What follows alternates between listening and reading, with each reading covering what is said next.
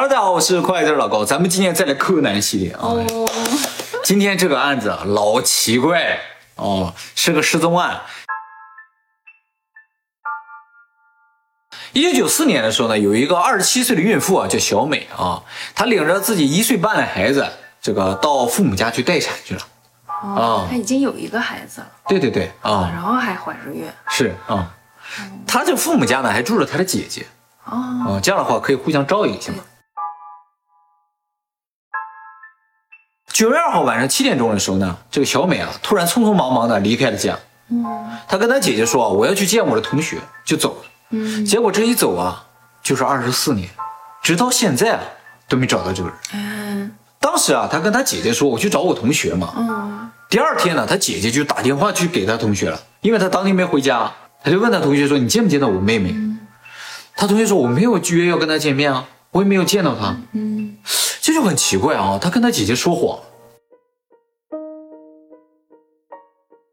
后来呢，他姐姐啊。在自己的衣柜里边，嗯，发现一张纸条，嗯，上面写着：“真的对不起大家，我呢背叛了我自己的丈夫，出轨了。”对对对，跟一个叫 A 的人呢在一起交往，结果呢这个 A 背叛了我。他说：“也许呢这就是上天对我的惩罚。”嗯，对不起你们了，小美，有这么一张纸条，看上去有点像个遗书啊或者什么，那就感觉他这个失踪啊有可能是他。轻生了或者什么的，那他这孩子都不要了？对呀，而且他把这一岁半的孩子留在家里也不管。那他怀孕的这孩子是谁的？不知道。后来家里就报警了，警察也来了，线索也不多。但是刚才那个纸条上提到了 A，嗯，哦，这个 A 啊，他姐姐还认识。于是呢，他姐姐啊就打电话联系这个 A。找到这个 A 了之后呢，就问这个 A 说：“你知不知道当天我妹妹去哪？”嗯，这个 A 说：“哎，我当天白天见过你妹妹啊。”之后呢，也就就分开了。他说：“那你不知道她后来去哪了？她现在找不到了。”这个 A 啊，突然就说：“说如果他有个三长两短，我也不想活了，我愿意啊，我愿意去蹲监狱。”为什么在监狱啊？不知道，反正说了这么一句话。很奇怪，对不对？虽然他这个话很奇怪，但他姐姐没有继续追问。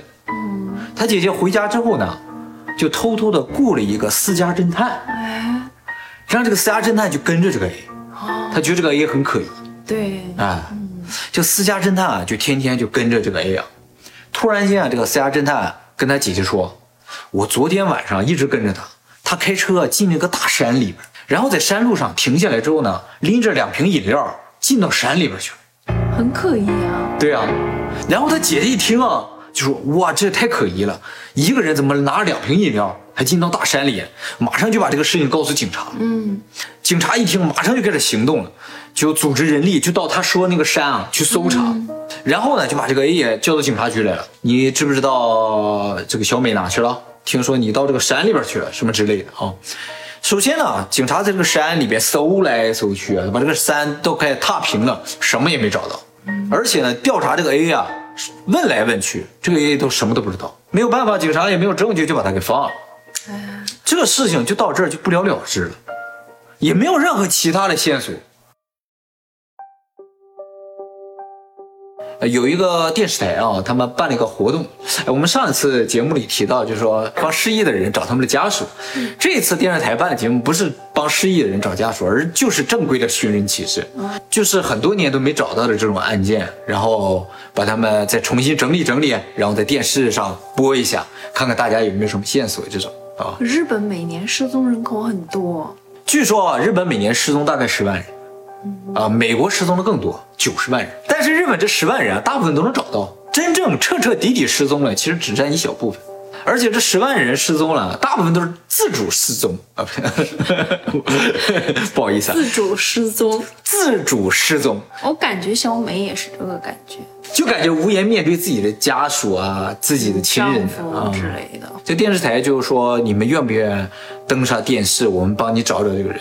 哦，他们家属也表示同意。于是呢，电视台呢就凑了几份啊这样的资料案件啊，然后就做了这么个节目。这个节目啊是直播的，就是现场那的热线都是打进来了。这个节目开始之后呢，就开始介绍一下小美的基本情况啊。她失踪那年呢，二十七岁，身高一米五七，体重三十九公斤，这么瘦，挺瘦的。我失踪的时候呢，穿了一个白色的 T 恤，然后底下呢穿了一个普通的布裤子。嗯，呃，拎了一个小包，小包里边装了钱包啊，装了还装了烟，他可能有抽烟。啊，怀孕抽烟啊？那就不太清楚了。然后还装了一些信用卡呀什么之类的。哎，那不会自杀哎？不像啊，这个装扮不像啊。自杀谁还拿信用卡和钱啊？是啊，走得远一点越像。嗯，不会。如果是自杀的话，他死了之后一定会被发现。也不一定啊。为什么呢？那跳海了或者怎样的？跳海？他在哪个地方自？他在东京。东京，你想自杀的话，跳东京湾，跳东京湾也不行，天天那船走的太多。对呀，啊，他会浮起来。周围也没什么大山，你把它走的远一点，肯定是不行。嗯。那么介绍完基本情况之后啊，镜头一转，就开始采访他的家人，就是前方记者在他家里进行采访。嗯。啊，首先呢，先采访他的姐姐，因为他姐姐是这个案子最大的知情者。在采访他姐姐的时候啊，他姐姐啊就默默的开始流泪，就说。我这个妹妹当天是怎么样的状态啊？然后后来他发现这张纸条，然后他就找那个 A，整个过程全都说了一遍，就跟我们刚才说的是一样。镜头一转就开始采访他的父亲，他父亲呢坐在书房里面，呃，采访他的父亲的时候，记者就问说：“当天小美是怎么个状态啊？”他父亲说：“啊，我只是知道她匆匆忙忙的就出去了。”哦，很匆忙。对，很匆忙。那一定不是自杀。记者又问说。你知不知道他和 A 有不正当的关系？那么他父亲说，在这个纸条出现之前，我是什么都不知道的。那也有情可原爸爸嘛。对，有可能不知道，没有必要让他知道。呃，然后记者呢问完这两个问题之后呢，就转过来，冲着屏幕说啊，这个希望大家提供有力的情报啊。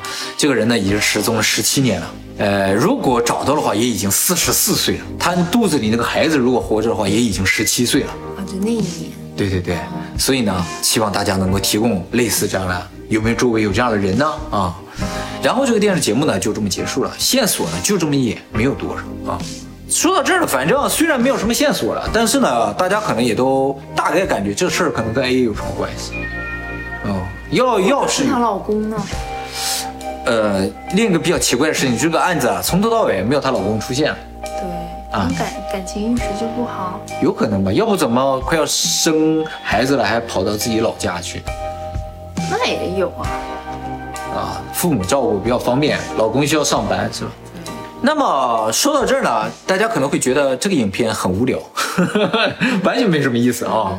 接下来我就跟你说个有聊的事就是所有看了这个电视节目的观众或者网友啊，其实呢，看着看着，突然间啊。就觉得这个采访很恐怖，是吗？这恐怖啊，属于那种细思极恐的，而且呢，只有注意到细节的人才能感觉到的恐怖。嗯，接下来呢，我就给大家展示一下这个采访当时的画面。大家啊，不用紧张，没有什么可怕的事情。但是我给你说明一下的话，你可能会觉得。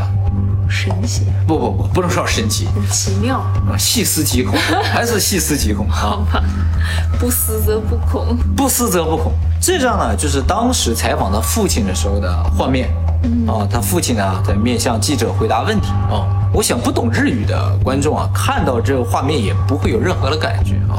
但是大家多多少少可能注意到这个画面上有一点不自然的地方。他的父亲的后面啊。书架上有个纸条，贴了一张纸，这个纸上啊写了一行字，是日语的啊，大家可能看不懂。嗯，这行字的意思是不要相信杨子的话，不要相信杨子的话啊。哦，谁是杨子？到现在我们这个话题也都没有提到杨子这个人啊。其实呢，杨子就是小美的姐姐。